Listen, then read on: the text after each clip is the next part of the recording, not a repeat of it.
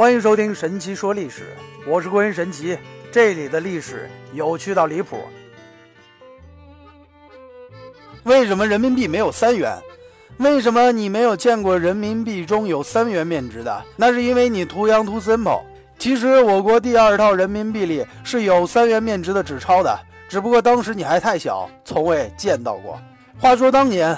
我国发行的第一套人民币面值大，防伪性差。一九五零年，国务院着手设计新版人民币，委托革命偶像老大哥苏联代印。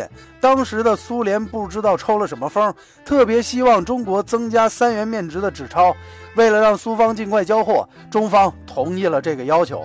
所以在一九五五年，第二套人民币面世中国，我国市场上也就出现了三元面值的人民币，史称苏三币。但其实从世界范围来看，三元面值的纸钞都是比较罕见的。因为从概率学的角度来讲，在一至九的各种数字排列组合中，三出现的概率并不高。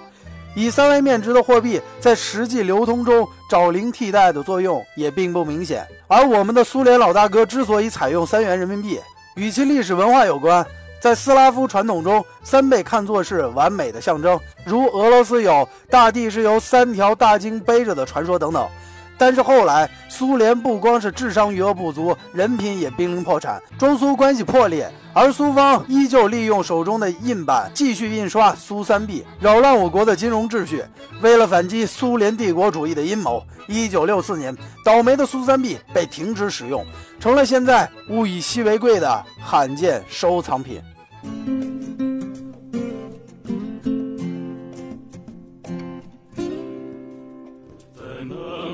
关注微信公众号“板蓝根冷知识”，每天刷新你对世界的认知。